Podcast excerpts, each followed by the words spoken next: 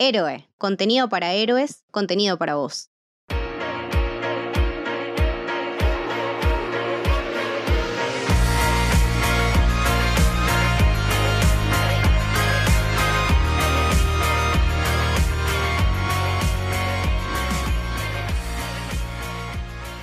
Bienvenidos, bienvenidas al Camino del Héroe. Mi nombre es Luciano. Seguimos con las películas nominadas a los Oscars que estamos haciendo, los episodios que nos faltaban, porque nos sorprendimos cuando salió las nominaciones de que ya teníamos cubierto la, mayoría de las películas, así que estamos completando eh, las películas pendientes, no por un tema de coleccionismo per se, sino porque realmente aparte nos gustan.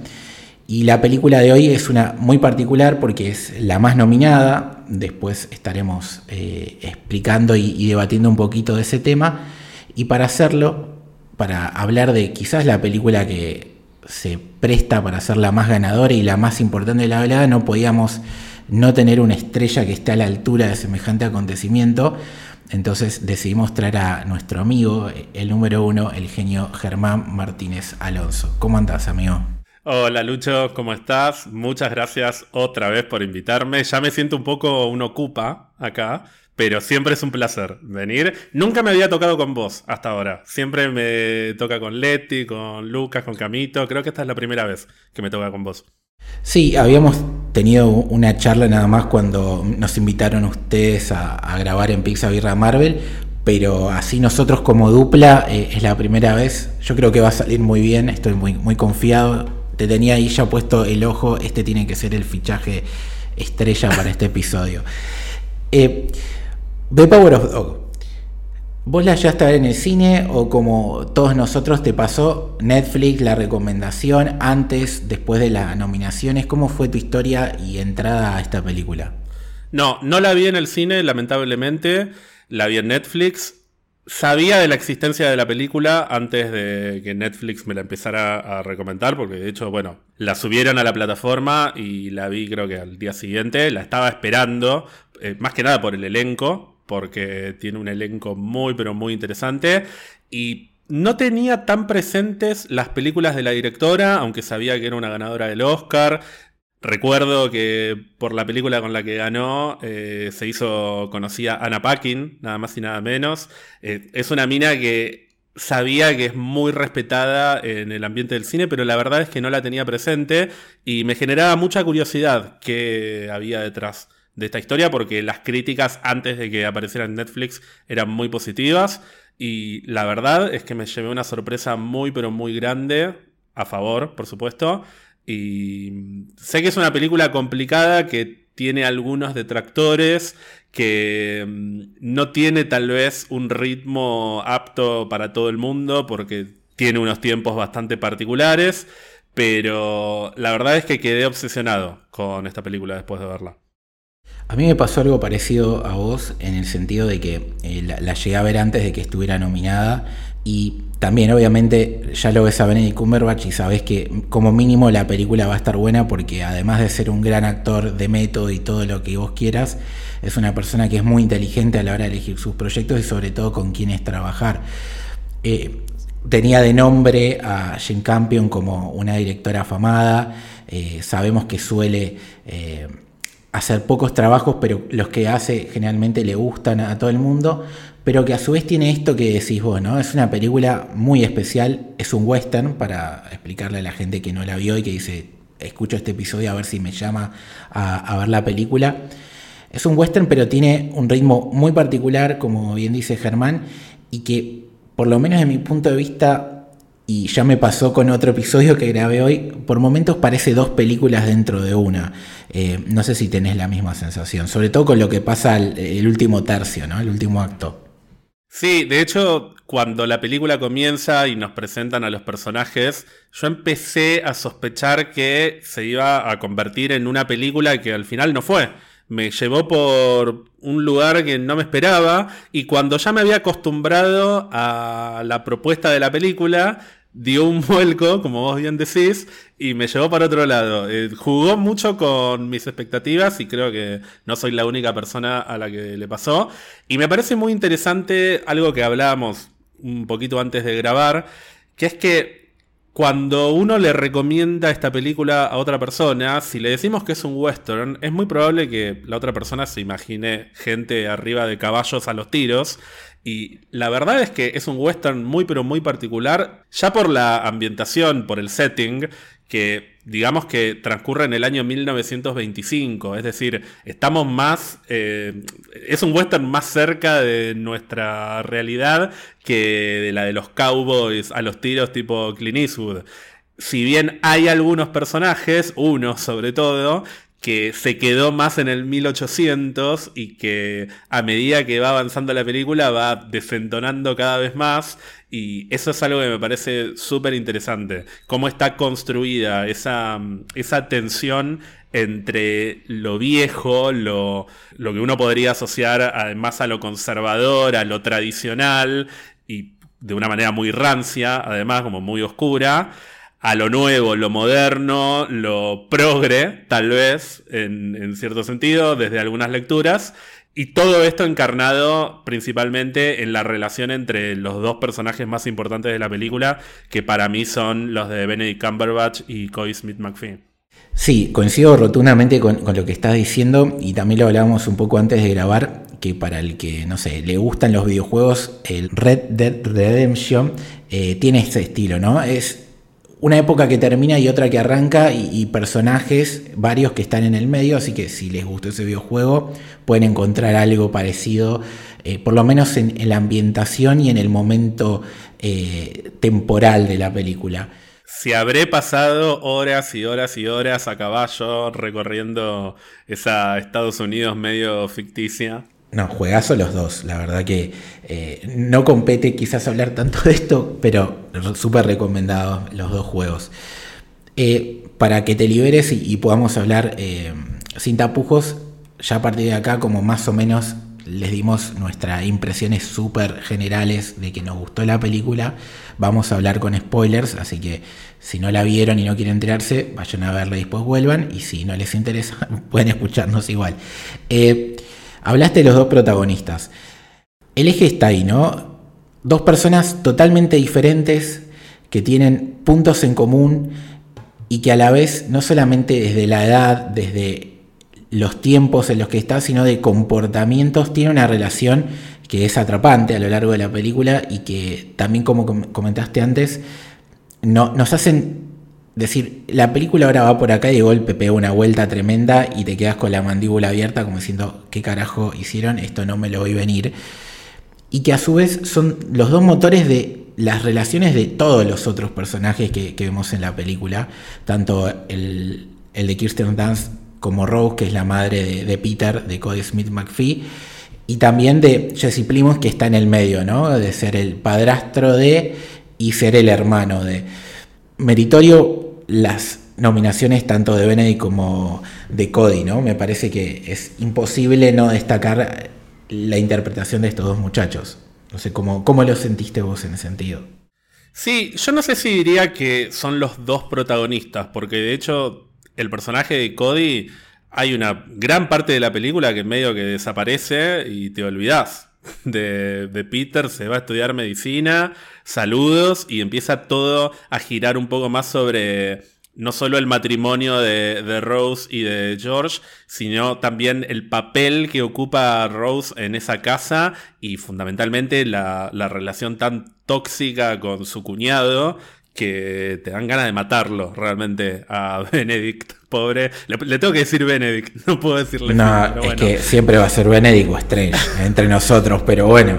Eh, de hecho, me está costando no decirle Kirsten, Jesse Plemons, todo, pero bueno. La, gente no se eh, entiende igual, voy a decirles cómo te salga, no, no éramos. Pero, volviendo a esto que te decía de que al principio entré como un caballo a la idea de que la película iba a ser algo que no terminó siendo.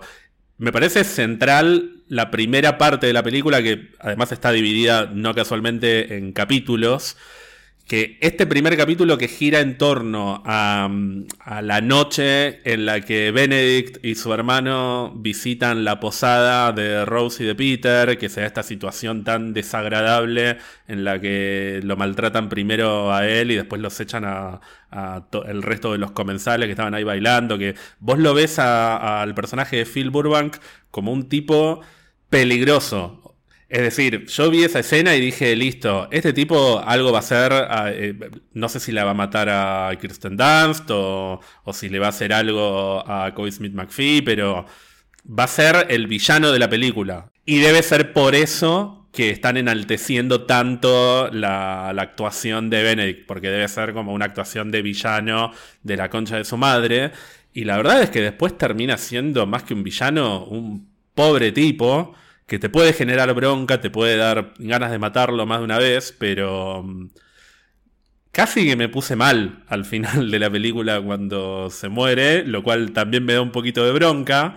Pero eso me parece que también es destacable desde, mm, desde el lado de la construcción de los personajes. Si arrancás teniéndole tanta bronca a un tipo como este y después terminás un poquito sufriendo por lo que le pasa y no sé si teniéndole bronca a Peter, porque también me parece brillante la estrategia, la estrategia de Peter al final de la película, pero a la vez me vuelvo a poner en, su lugar al principio de la película y digo, todo tenía sentido, tenía que conducir hasta, hasta este lugar.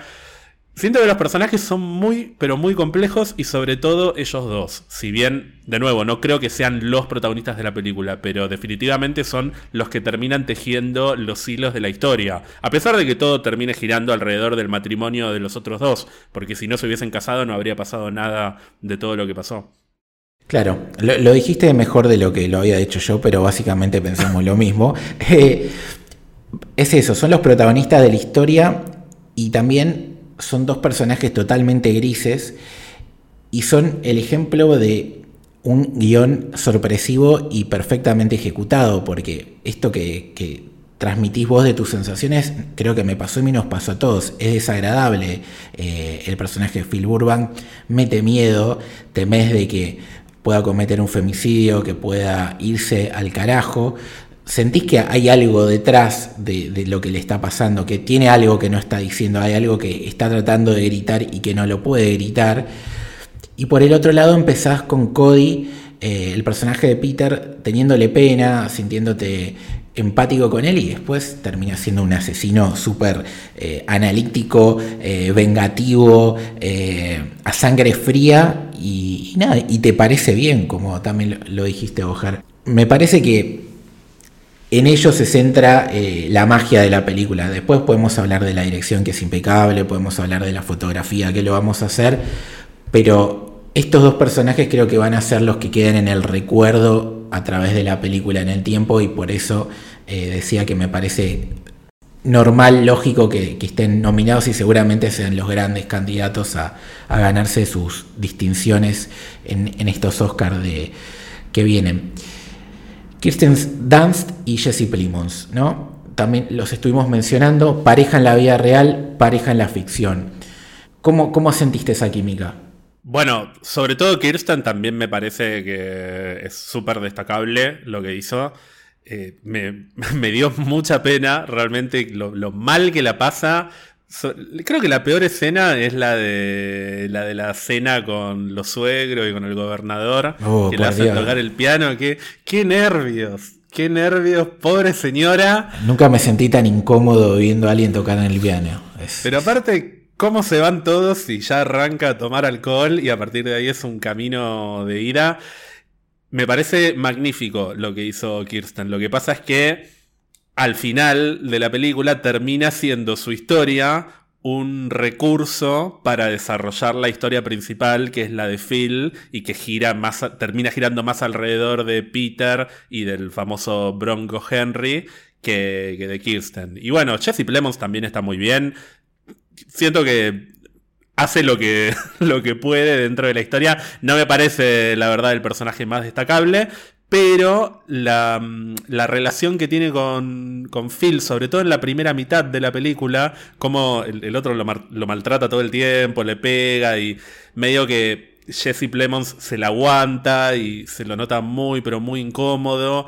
Y en retrospectiva, sabiendo eh, todo lo que pasa después y sabiendo cuál es eh, como la backstory de Phil, yo también me imagino a su hermano sabiendo todo. O sea, sabiendo que en realidad este tipo que ladra y ladra y ladra cuando piensa en Bronco Henry, está pensando en el amor de su vida, no está pensando en la leyenda Bronco Henry que nos enseñó todo. Solo que siento que se calla la boca para no entrar en conflicto y para, sobre todo para no exponer a su hermano. Pero me da esa sensación, me da, me da la sensación de que es un personaje muy apagado porque conoce demasiado a su hermano y, no quiere abrir una puerta que sabe que si la abre es para quilombo. Eh, eso también me parece muy interesante a nivel, a nivel construcción de personaje y por eso también es un poco injusto decir que está un poco apagado el personaje, porque me parece que es la gracia de, mm, la gracia de, George. Que, por cierto, me llamó mucho la atención después investigando un poco sobre la película, que originalmente iban a ser Elizabeth Moss y Paul Dano, el acertijo, entre otras cosas, de, de Batman. Y mm, no sé, hubiese sido interesante eso también, pero hoy por hoy no me imagino a otra persona que no sea Kirsten para este personaje. Siento que la cara que tiene Kirsten Dunst, además, y las expresiones que tiene, que. Siempre me pareció una actriz con una versatilidad lo suficientemente grande como para poder hacer de, chica súper popular, mega contenta y a la vez hacer de una mina súper desgraciada, pero siempre hay algo, hay como un dejo de, melancolía en la cara bueno, no por nada hizo una película que se llama Melancolía, ahora que lo pienso. Eh, me parece el casting perfecto, Kirsten, para este personaje. Eh, coincido con lo de, Jesse Plimons, que está apagado, pero me parece que es aposta porque ese silencio, ese conocimiento tiene que ver también con lo que pasaba en esa época, ¿no? Es decir, su manera de acompañar a su hermano en su elección es quizás no decir nada. No, no puede él, como víctima de lo que era la sociedad de ese momento, decirle, che, mirá que yo sé todo lo que pasó, mirá que conmigo te podés abrir, podés hablar, podemos eh, llorar, lo que sea, que quizás sería algo que pasaría en, la actualidad. En ese momento no, no, no era, no era eh, lo tradicional. Y entonces al tipo no le queda otra que callarse y su manera de, acompañarlo y bancar ciertos comportamientos del, hermano es, es, eso, ¿no? Estar ahí y mudo, como una estatua, básicamente. De alguna manera, él también es una víctima de, un momento muy choto a, nivel sociedad. Eh, nada, entonces me, parece que el, personaje tiene ese comportamiento por eso. Y con respecto a lo que decís de Kirsten Dance, obviamente me saco el sombrero, es una actriz del carajo, lo sabemos todos de hace mucho tiempo. Creo que acá la rompe.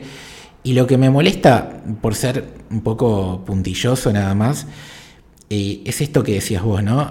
Su arco, de una manera creo que es una excusa más que nada para la sorpresa. Es decir, todo esto que decíamos antes de que pensamos que el personaje Phil se va a comportar de determinada manera y va a cometer ciertos actos y nuestra mirada sobre él es X, tiene que ver más que nada con el constante bullying y el desprecio y el maltrato que tiene sobre el personaje de Kingston. Una vez que reaparece Peter en, la cabaña, en el complejo, en, la granja que tienen la familia Burbank, cambia de vuelta el rol, empieza el giro de la trama, eh, el, asesinato, todo el, plan de, de Peter para, para sacarse encima al personaje de Phil por cómo trata a la madre, y ya se corre ese protagonismo de Kirsten y su función a nivel narrativo del personaje justamente es darnos una sensación para que luego lo otro nos golpee con más fuerza y nos pase esto que decías vos. ¿Cómo puede ser que me dé pena que se muera este tipo que es un hijo de puta? Ahí yo te quiero hacer una pregunta sobre mm, tu experiencia la primera vez que viste la película. ¿En qué momento te diste cuenta de que Peter se iba a convertir en un asesino y lo iba a matar a Benedict. Es decir, ya cuando empieza a, mm, juntar las pieles de la vaca con Anthrax, ¿te diste cuenta de que iba a pasar eso? ¿O, o, caíste un poquito más tarde? No, me empecé a tener ruido con, con el comportamiento de Peter cuando practicando, entre comillas, Em, sus labores de estudiante de medicina con los conejos y su frialdad, dije, este pibe es capaz de cualquier cosa. Obviamente la parte de voy a usar las pieles con el antrax no me la venir porque no, no había pasado todavía. Claro. Pero nunca me creí el romance, entre comillas, entre Peter y Phil. Eh, me di cuenta de que era una forma del pibe de acercarse a él, para mí, para sacárselo de encima o quizás evitar de que lo siga molestando a él, pero nunca imaginé que iba a llegar a ese extremo aún habiendo visto ese comportamiento que nada, era, era medio turbina, pero dije, bueno, a ver, eh, todos los personajes están mostrando un poco un lado oscuro, tanto ella cayendo en, la vida alcohólica, eh, Phil con todo su bullying, desprecio y demás, y este pibe eh, tenía que tener quizás algo que no sea tan simplemente una víctima de, de un monstruo. claro. Quizás no me imaginé que lo iba a terminar matando, que lo iba a matar así, pero eh, no me creí el cuentito de amor y vi que tenía algo un poquito oscuro. En tu caso, ¿cómo fue? Claro, yo te pregunto porque tal vez fui demasiado lento, pero recién muy tarde me di cuenta de que, mm, de que Peter iba a hacer eso. Es decir, claramente tenía una o, demostraba una frialdad y, y, una mente muy calculadora y está bien, lo vemos diseccionando animales y no le pasa absolutamente nada, pero por algún motivo pensé que eso era un indicador de que el pibe es súper inteligente, súper astuto y que lo puede superar a Phil con otro tipo de conocimiento y que se pueden terminar hasta complementando. No pensé que realmente todo eso era un indicio de lo que él era capaz de hacer por su madre, que es básicamente el nombre de la película, que se explica al final por qué se llama así.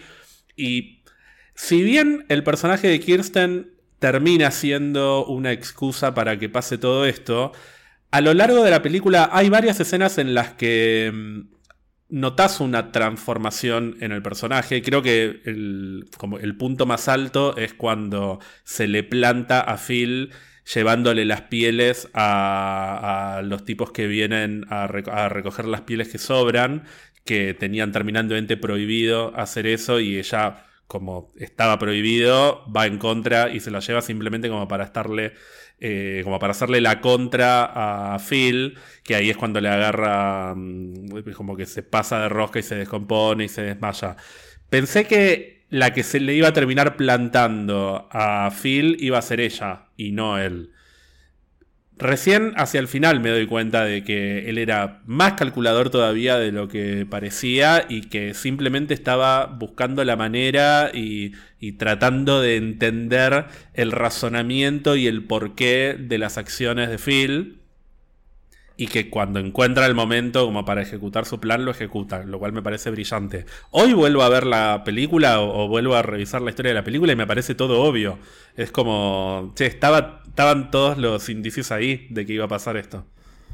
O sea, vos tenías la visión esperanzadora, por alguna manera, de decir, el pibe realmente está buscando a través de la inteligencia, del diálogo, de la comunicación, de, generar un vínculo, modificar el comportamiento de Phil.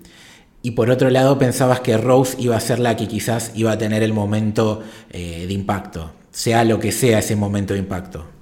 Estaba esperando esas dos cosas, pero fundamentalmente estaba esperando que Phil explotara y, se mandara una grande. Eh, ya sea pegarle a Rose o, o matar a alguien, no sé estaba esperando que Phil se constituyera como un personaje villano, no como un personaje gris, complejo, etc. Y eso nunca pasó. Y, y me quedo como diciendo, che, al final, pobre tipo. o sea, tengo ganas de, Me daban ganas de sentarme a hablar con él y, y decirle, contame lo que te pasa, hablemos de Bronco Henry, podés eh, desahogarte conmigo, ponerte a llorar. Incluso en la escena, em, la escena casi al final, cuando están armando el lazo, que es el clímax de la película, intencionalmente está construido em, ese momento con, con una tensión sexual muy grande entre los dos, que medio que estás esperando que pase algo en ese momento. Y no pasa nada. No solo no pasa nada, sino que la escena corta y no sabes cómo, cómo se despidieron, no sabes cómo terminó esa noche y cómo es que él volvió a su cama para después amanecer hecho pelota. Te deja todo en el aire y nunca se termina de, constituir lo que uno está esperando que pase. Igual, bueno, ya para ese momento ves la sangre, asocias con la vaca y entendés cómo va a terminar la película. Pero esperaba una explosión de Phil como villano, que nunca sucedió. Lo cual me parece, me parece buenísimo, porque los pinta todos los personajes no solo como grises, sino como de múltiples colores, que me parece más rico todavía. Sí, y si querés jugando un poco con el título de la película, el personaje de Phil es un perro, ¿no? Entonces, perro que ladra no muerde. Claro. E, entonces, quizás por eso también es que nunca termina de explotar. Todo el tiempo amaga, amaga, amaga, mete acto de presencia, te mira, te ladra, eh, siguiendo la analogía, y no concreta, incluso con Peter, ¿no? O sea, todo el tiempo, cuando entra en este juego de seducción, nunca se anima a dar el paso adelante y decirle, che, me gustás o lo que fuera. Ni siquiera cuando están ahí con la cuerda. Eh, de hecho, Peter me parece que busca meter cizaña y le dice, che, ¿y vos con Bronco qué onda? ¿Durmieron juntos? Lo provoca, lo provoca. Y el otro se ríe, como que ni siquiera ya teniendo ese vínculo de confianza, eh, sabiendo que el pibe sabe lo que le pasa, eh, se anima a dar el paso y morder, ¿no? Sea para lastimar o en este caso para un acto de pasión, ponele. Eh, me, parece que un poco por ahí también el tema de, del, del, personaje de Phil. Sí, de hecho, el acto de violencia más grande que tiene en la película es cuando lo caga sopapos al pobre caballo al principio de la película, que bueno, no está bien pegarle un caballo, pero en comparación con todas las otras cosas que me imaginaba que podía llegar a ser, es mínimo. De nuevo, no estoy alentando la violencia contra los animales, me parece terrible pegarle un caballo y además está muy bien hecha la escena, o sea, se nota que no le pegaron de verdad al caballo, lo cual es bueno, pero termina quedando en la nada, termina siendo un tipo que se la agarra contra lo que puede, como puede. Sí, es un tipo que está eh, golpeado por que sus sentimientos no son aceptados por una sociedad que está atrapada en el tiempo como está atrapado él en el tiempo, que es lo que vos decías al principio de la película. Estamos hablando de una época y estamos en un contexto donde un vaquero que tiene el physic to roll, el comportamiento de super macho, mega alfa, que tiene que ser súper varonil, que tiene que enfiestarse con 20.000 minas y no va de la mano de sus sentimientos. Y en una época donde, como decíamos antes, el personaje de su hermano, de George, que claramente sabe todo lo que pasó y entiende que la admiración hacia el personaje de Bronco en realidad es una declaración de amor y un llanto hacia alguien que ya no está y que querés, todo eso se mezcla y la película me parece que un poco de, la mano de cómo se marcan los tiempos de las sociedades y los comportamientos humanos también con el otro punto que es el de Peter, ¿no? Porque por un lado tenés lo que debería ser por las sociedades estrictas un hombre que es eh, macho alfa como el personaje de Phil, y después tenés a Peter que es eh, más afeminado, más débil físicamente, más introvertido, que no le interesan las cuestiones físicas, sino que le, interesa la parte eh, de crecer mentalmente y educativamente, y por eso estudia medicina, que justamente va con curar, no matar y demás. Y entonces tenés uno que se acepta más como es, porque a Peter nunca lo hemos afligido de ser como es, al contrario, ni siquiera se lo ve afectado por la mirada del otro, por lo que es, sino sufrir eh, el destrato en sí, pero no sentirse mal por lo que es. Es decir, Phil, Peter es una persona más de nuestra época moderna, mientras que Benedict es una víctima de lo que era en el pasado tener que ser como es él y sentir lo que siente él. Entonces, eso también está bueno y creo que se refleja un poco en la película. No, y eso lo pone peor, además, a Phil. Que además, todas estas cosas que estamos analizando, yo estoy seguro de que Phil no las entiende. Eso es lo más frustrante. Que es no solo una persona que se quedó atrás y que siente envidia por lo que no tiene, sino que no lo termina de entender. Él siente bronca más que envidia y no la puede controlar y no la puede racionalizar tampoco. Y él, al principio de la película, lo bardea de arriba abajo y él, el otro después sigue pidiendo las obras de las flores para hacer eh, sus collages y sus cosas. Y no te digo que le resbala, porque seguramente le debe afectar un poco, pero no cambia un milímetro de quién es. Solamente trata de cambiar un poco para acercarse a él, lo cual después vemos que tiene un sentido. Todo lo que hace em, Peter en relación con Phil de una manera u otra tiene que ver con un interés final que es cuidar a su madre. A él lo que le importa es cuidar a su madre y de hecho la película comienza literalmente con eso. Comienza con la voz de él hablando de lo mal que la pasó la madre cuando murió el padre y cómo su deber es protegerla. Por eso te digo que después cuando volvés a ver la película decís, está todo, está todo claro. Sí, y ahí tenés otra vez el contrapunto, ¿no? Porque esta cosa de el ser hombre, ¿no? Esa mirada tan particular y tan que es indefinible, porque qué significa ser un hombre, pero bueno, en la, mirada hiper tradicional el hombre tiene que ser el protector, ¿no? El que cuida a la mujer, etcétera, etcétera. Y tiene que ser una persona súper masculina, súper eh, X. Y el personaje de, Peter es justamente eso, es súper protector de su madre, de su familia y demás, pero no es súper masculino, no tiene los gustos tradicionales, mientras que el personaje de Benedict tiene todo lo que supuestamente le falta a Peter, pero tiene todos los comportamientos negativos y que van en contra de lo que realmente debería ser un hombre a la hora de, sobre todo con el cuidado de la mujer, ¿no? y de cómo comportarse.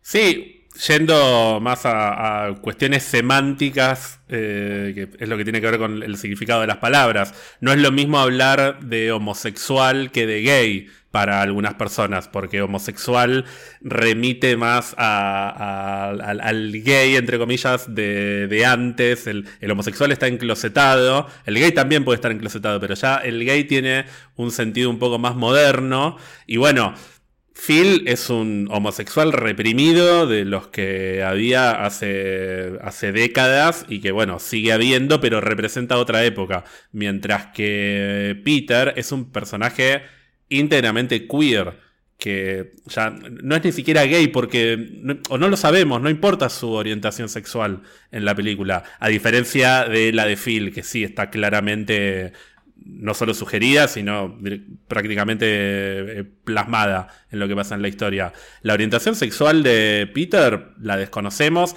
de hecho ni siquiera es relevante para la historia, sí es relevante en términos de identidad el personaje, pero no en términos de orientación sexual, y eso me parece más valioso todavía, porque es un personaje queer cuya importancia no gira en torno a si le gustan o no le gustan eh, las personas del mismo género. Hablemos un poco de, la parte técnica, ¿no? Jane Campion, la directora. La película, por un lado, está filmada en Nueva Zelanda, lugar donde ella es oriunda, y creo que es la primera eh, producción original de Netflix a nivel película que se graba en Nueva Zelanda. Eh, no te das cuenta que está en Nueva Zelanda, te pensás que está en, un pueblito de Estados Unidos tranquilamente. Eh, yo por lo menos después cuando le dije, ah, mira vos qué interesante. Y lo que tiene esta directora es que, como vos bien dijiste, eh, ha estado nominada al Oscar, es la mujer con más nominaciones como directora de la historia, con dos, eh, que por un lado habla de, las pocas nominaciones que le dan a las mujeres. Eh, la anterior fue por la película Piano, de 1993, que fue la que comentaste vos la otra vez, donde debutó nuestra querida Rogue, por así decirlo, donde se hizo famosa, mejor dicho y ella ganó un Oscar, pero no por dirigir, sino por guionar.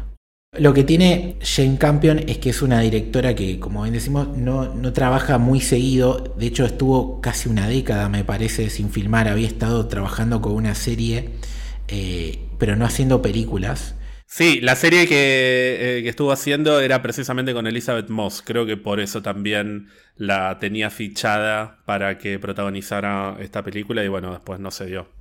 Sí, Top of Lake se llama la, serie. Y la última película que había hecho, acá tengo el dato, es 2009 que hizo Bright Star. Entonces estamos hablando que más de una década sin filmar a nivel cine. Y mira qué regreso que metió con, con esta película. Eh, aparte, ella de dirigir es la que adaptó el guion, porque esto no lo comentamos, está basado en un libro que se llama The Power of Dog, que está escrito por Thomas Savage, es del 67 el libro y lo que tiene que es semi-autobiográfico. Es decir, esperemos que el amigo Thomas no haya matado a alguien, pero eh, digamos que se basó en sus vivencias de, eh, a la hora de, escribir esta historia. Y quería atar todo esto que estoy hablando de Jane Campion, de la adaptación de un libro, de que es algo real, para traer un poquito la polémica que se armó con esta película y las declaraciones totalmente eh, nefastas de Sam Elliott, criticando la representación eh, LGTBI en una película de western. No sé qué. ¿Querés dedicarle algunas palabras al amigo Sam? Sí, a mí lo que me encanta es que la respuesta de ella fue que básicamente es un viejo choto. Dijo eso. Pero bueno, él le criticó, eh, ya que mencionabas lo de Nueva Zelanda, él también le pegó por ahí. Le pero medio como para pegarle con lo que podía. Que no, que encima es un western que está filmado en Nueva Zelanda, que se nota que no es Nueva. ¿Qué te vas a dar cuenta de que es Nueva Zelanda? Pero bueno, al margen de eso Sí, es medio. A ver. Sam Elliott es claramente un. Es sinónimo de western. Cuando vos ves la trayectoria del tipo. Ha pasado por todo tipo de películas, pero. El, chabón respira western, lo ves y casi que viene con el sombrero de cowboy y le falta el caballo, nada más.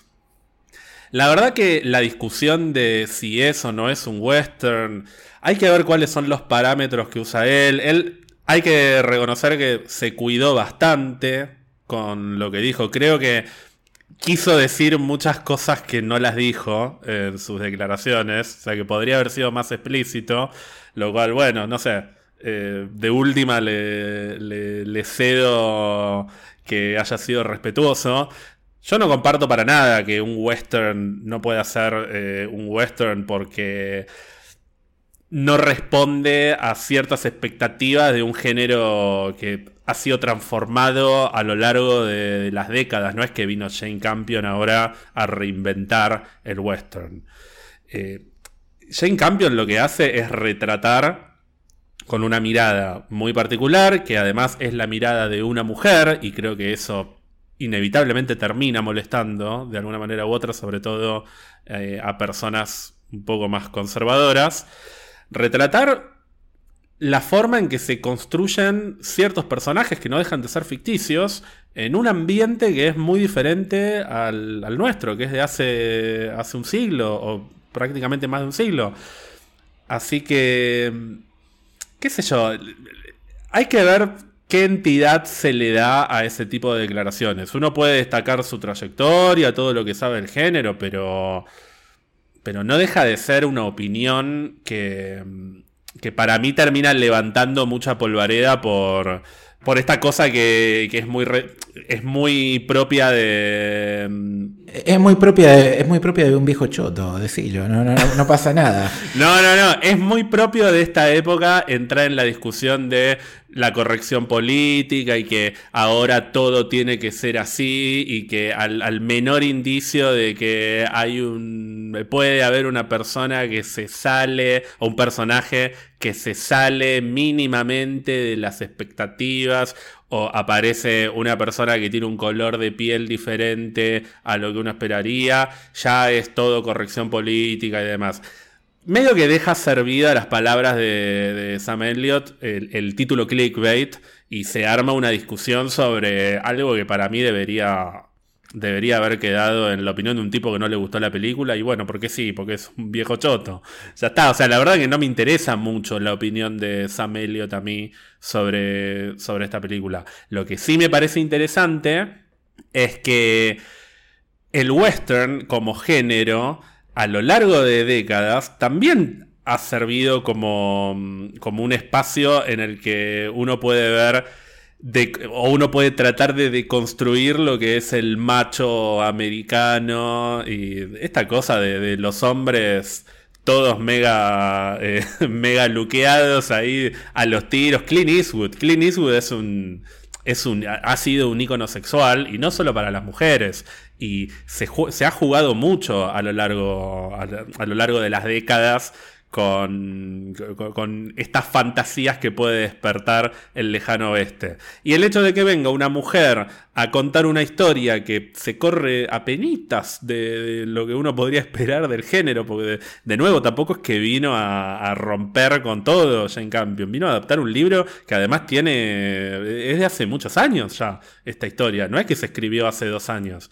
Eh, entonces, es un poco demasiado. No, sí, es demasiado y lo preocupante no tanto es la declaración per se del actor de Sam sino eh, la trascendencia que se le da en los medios, ¿no? Entonces, yo puedo decir una burrada, pero si en los medios le empiezan a replicar y replicar es porque de alguna manera indirecta querían decir lo mismo que el actor. Entonces, cuando una persona dice una, una, pavada, a veces es mejor no tanto la cultura de cancelar, sino directamente ignorarle y no darle poder a su voz, porque amplificás un concepto que lamentablemente hay muchas personas que, van a estar de acuerdo y lo único que haces es agrandar más el hate al pedo de algo. Y por otro lado, un mensaje al amigo Sam, eh, Secreto de la Montaña 2005, o sea, ya lo vimos esto, no sé de qué te quejas ahora.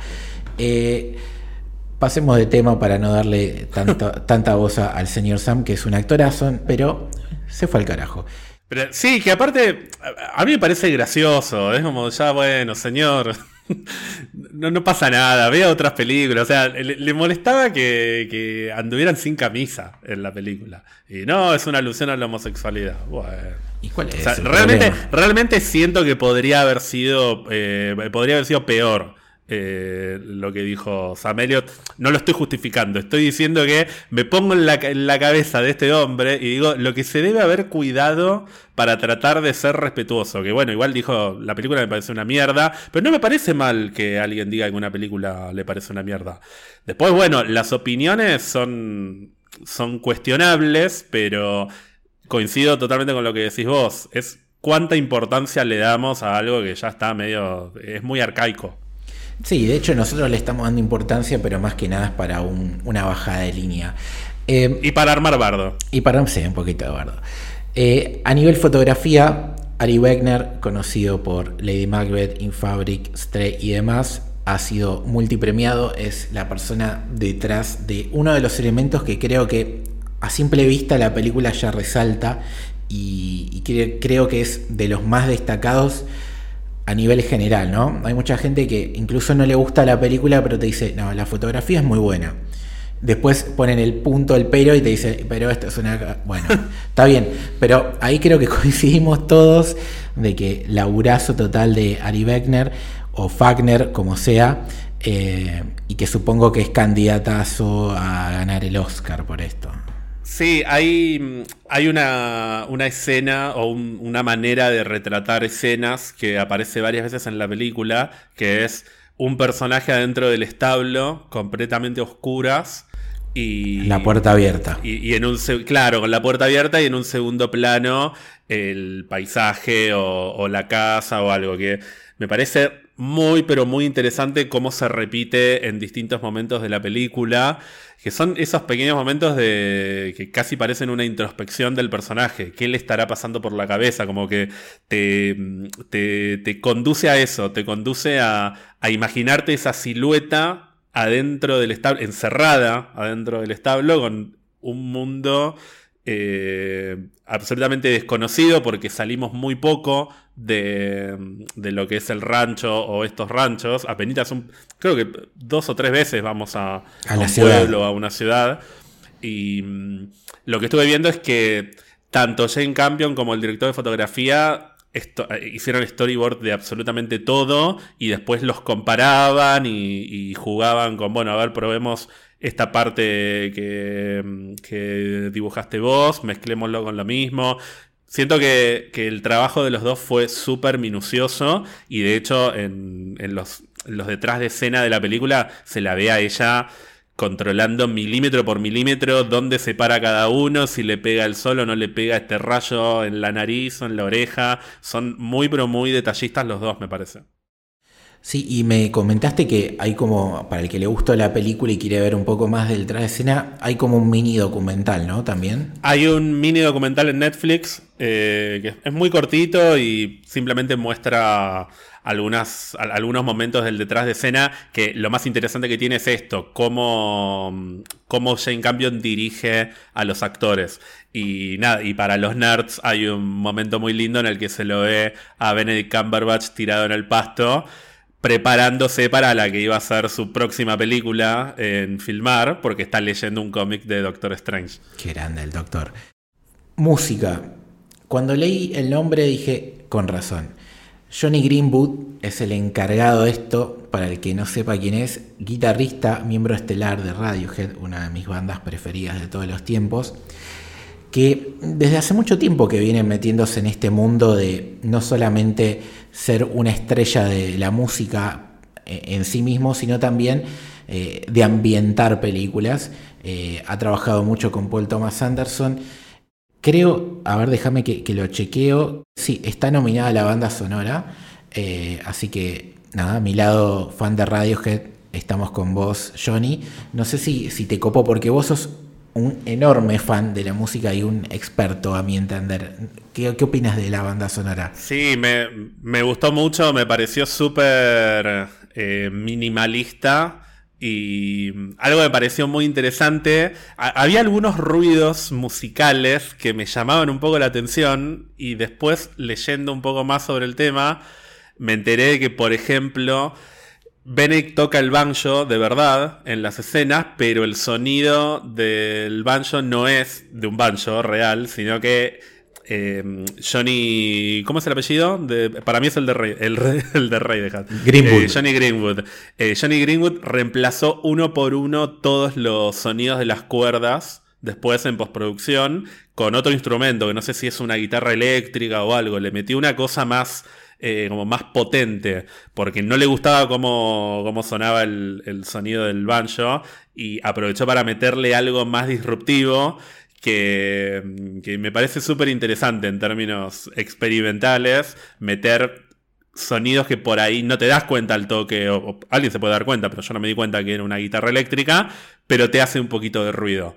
Que encima, cuando Benedict toca el banjo, muchas veces es casi amenazante, porque está, se clava ahí a tocar y a mirarla a Kirsten desde arriba, como que parece que está planeando algo malévolo, y, estos sonidos medio, medio foráneos alimentan eso, alimentan un poco de incomodidad. Me parece buenísimo. Sí, el instrumento de diálogo eh, en la escena es, y de amenaza justamente es eh, el instrumento musical y, no tanto su voz. Así que genialidad total la de Johnny Greenwood eh, en este detalle espectacular que nos acabas de, comentar.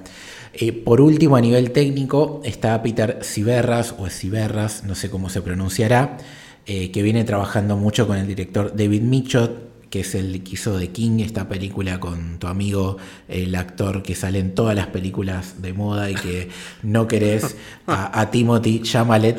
Eh, y de Rover, que son todas de este mismo director, y también está eh, nominado al Oscar, y me parece que va un poco de la mano de lo que comentaste antes, ¿no? Esta comunión de Jane Campion a la hora de permitir no solo a la directora de fotografía, préstame este, este, este boceto tuyo, mezclémoslo con el mío, eh, dejar que eh, Johnny Greenwood modifique un, sonido para darle más personalidad a una escena, evidentemente debe tener un gran labor junto al montajista para también transmitirnos todos estos cambios y estos plot twists y esos ritmos diferentes que transitamos a lo largo de la película y que sea tan redondo una vez que la terminás de ver y decís, claro, esto está hecho así por algo.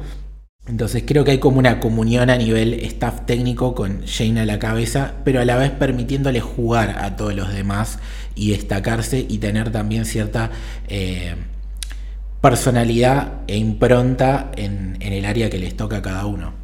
No, olvídate, no tengo pruebas, pero tampoco tengo dudas de que Jane Campion estuvo de principio a fin durante todo el proceso de edición en la sala de montaje con Peter Ciberras. No es en desmérito de Peter, o sea, no es que fue a decirle lo que tenía que hacer o cómo tenía que editar la película, pero estoy seguro de que trabajaron en conjunto y que fueron probando cosas los dos permanentemente, porque se nota que ella estuvo encima de cada uno de los detalles de esta película. Sí, no es la típica directora que se lo da al montajista y dice nos vimos en Disney. Que a veces pasa no como algo malo, porque llega un momento que tenés tanta confianza con un montajista que simplemente viendo el guion técnico, lo que fuera, el tipo entiende a la perfección lo que tiene que hacer. Eh, pero bueno, yo creo que acá, como decís vos, hay por un lado la, la posibilidad de, che, ¿y si hago esto? Y por el otro, de James controlando absolutamente todo. Para ir cerrando, me gustaría que hablemos un segundo de las nominaciones, hacer como un mini pro de si querés, porque The Power of Dog es la película más nominada de esta edición de los Oscars con 12, se mete como en el podio, por decirlo de alguna manera, un podio muy concurrido, porque en el primer puesto tenemos películas con 14 nominaciones, entre las que está Titanic, Eva el Desnudo y La La Land.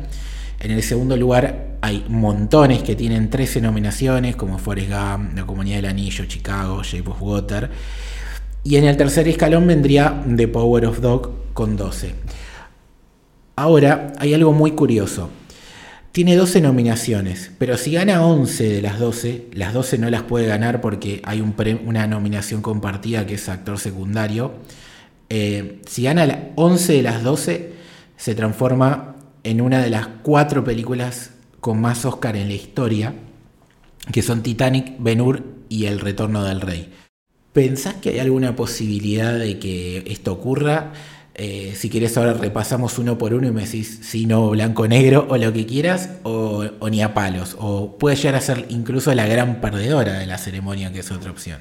Sí, lo cual sería muy injusto, porque yo, yo soy muy anti premios en el sentido de a ver, no es que soy anti-premio, soy anti eh, esta filosofía de castigar a la película porque no se llevó premios, que es algo que pasa muy seguido, como, uy, todos esperaban que ganara. A mí la verdad que me importan siempre mucho más las nominaciones que, mm, que quien gana. Y una película que tiene 11 o bueno, 12 nominaciones, para mí es igual o más de valiosa que una película que gana mejor película con una sola nominación. O sea, la verdad que no, no me interesa mucho eso. Y me parece que es un poco impredecible.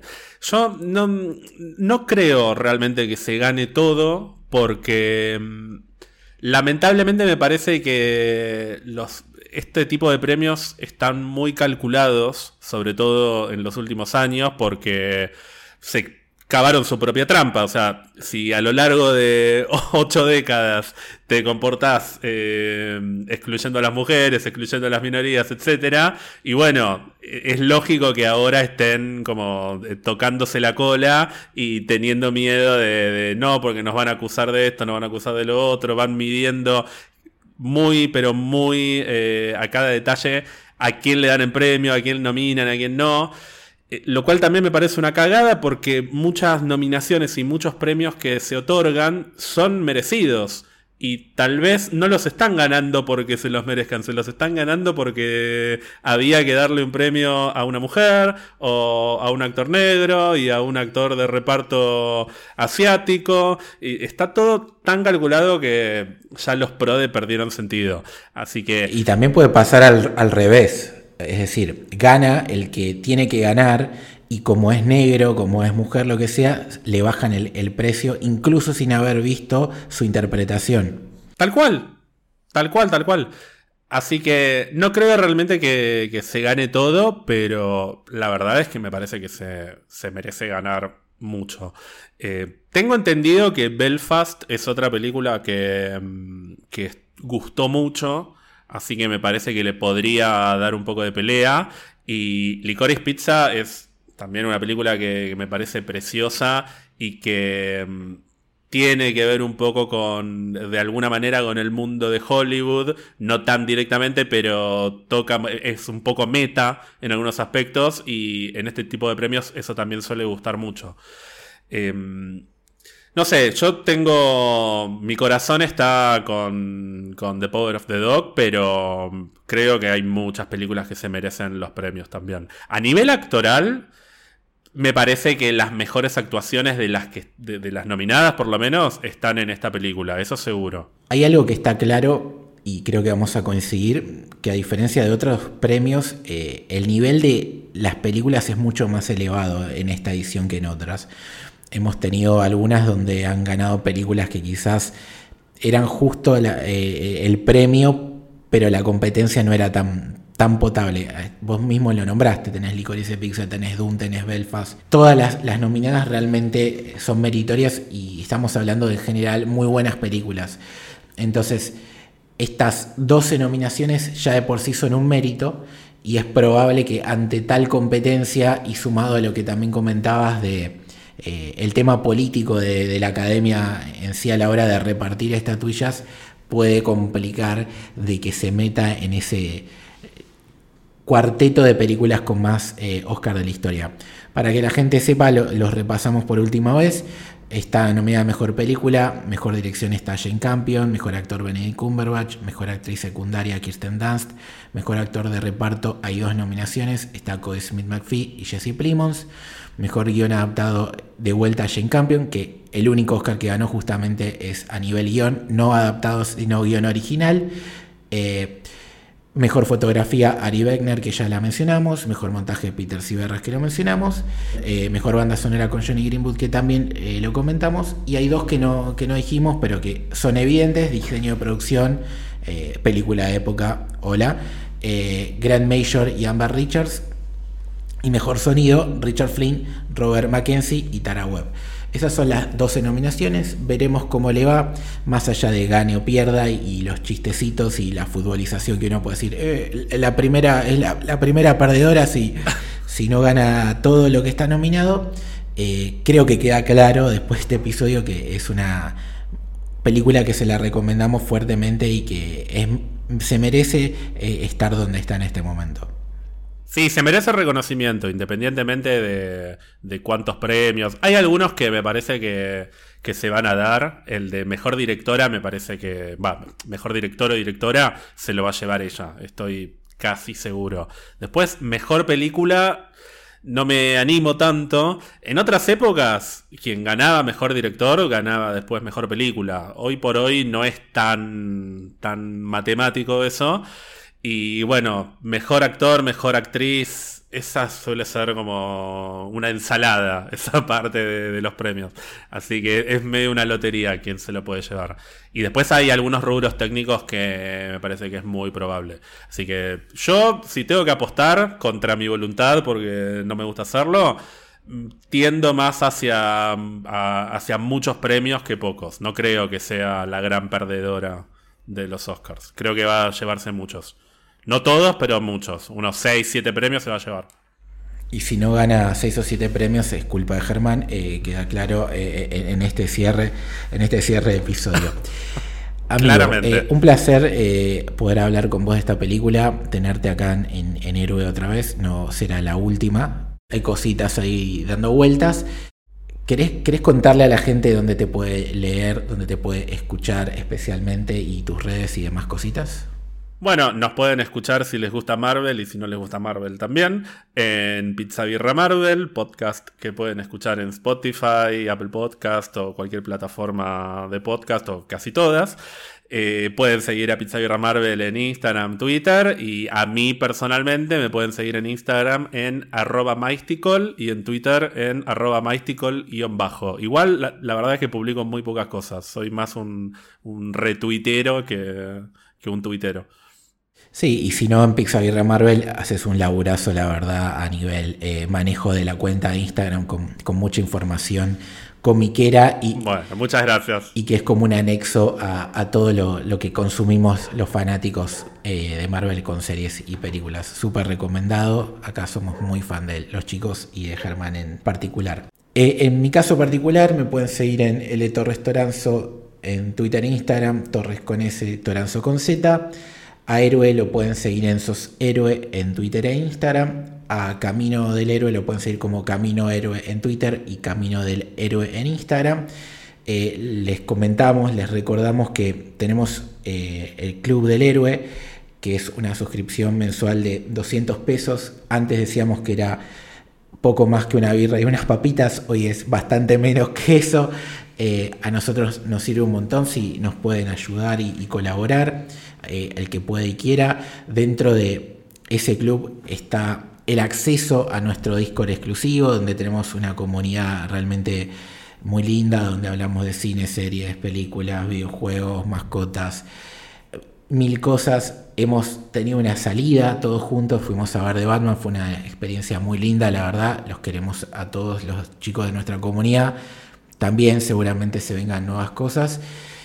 Y nada, si pueden y quieren, eh, aportar pueden hacerlo y si no siempre van a tener los episodios gratuitos en todas las redes relacionadas a podcast para escucharnos y con eso nos es un montón y se lo agradecemos rotundamente.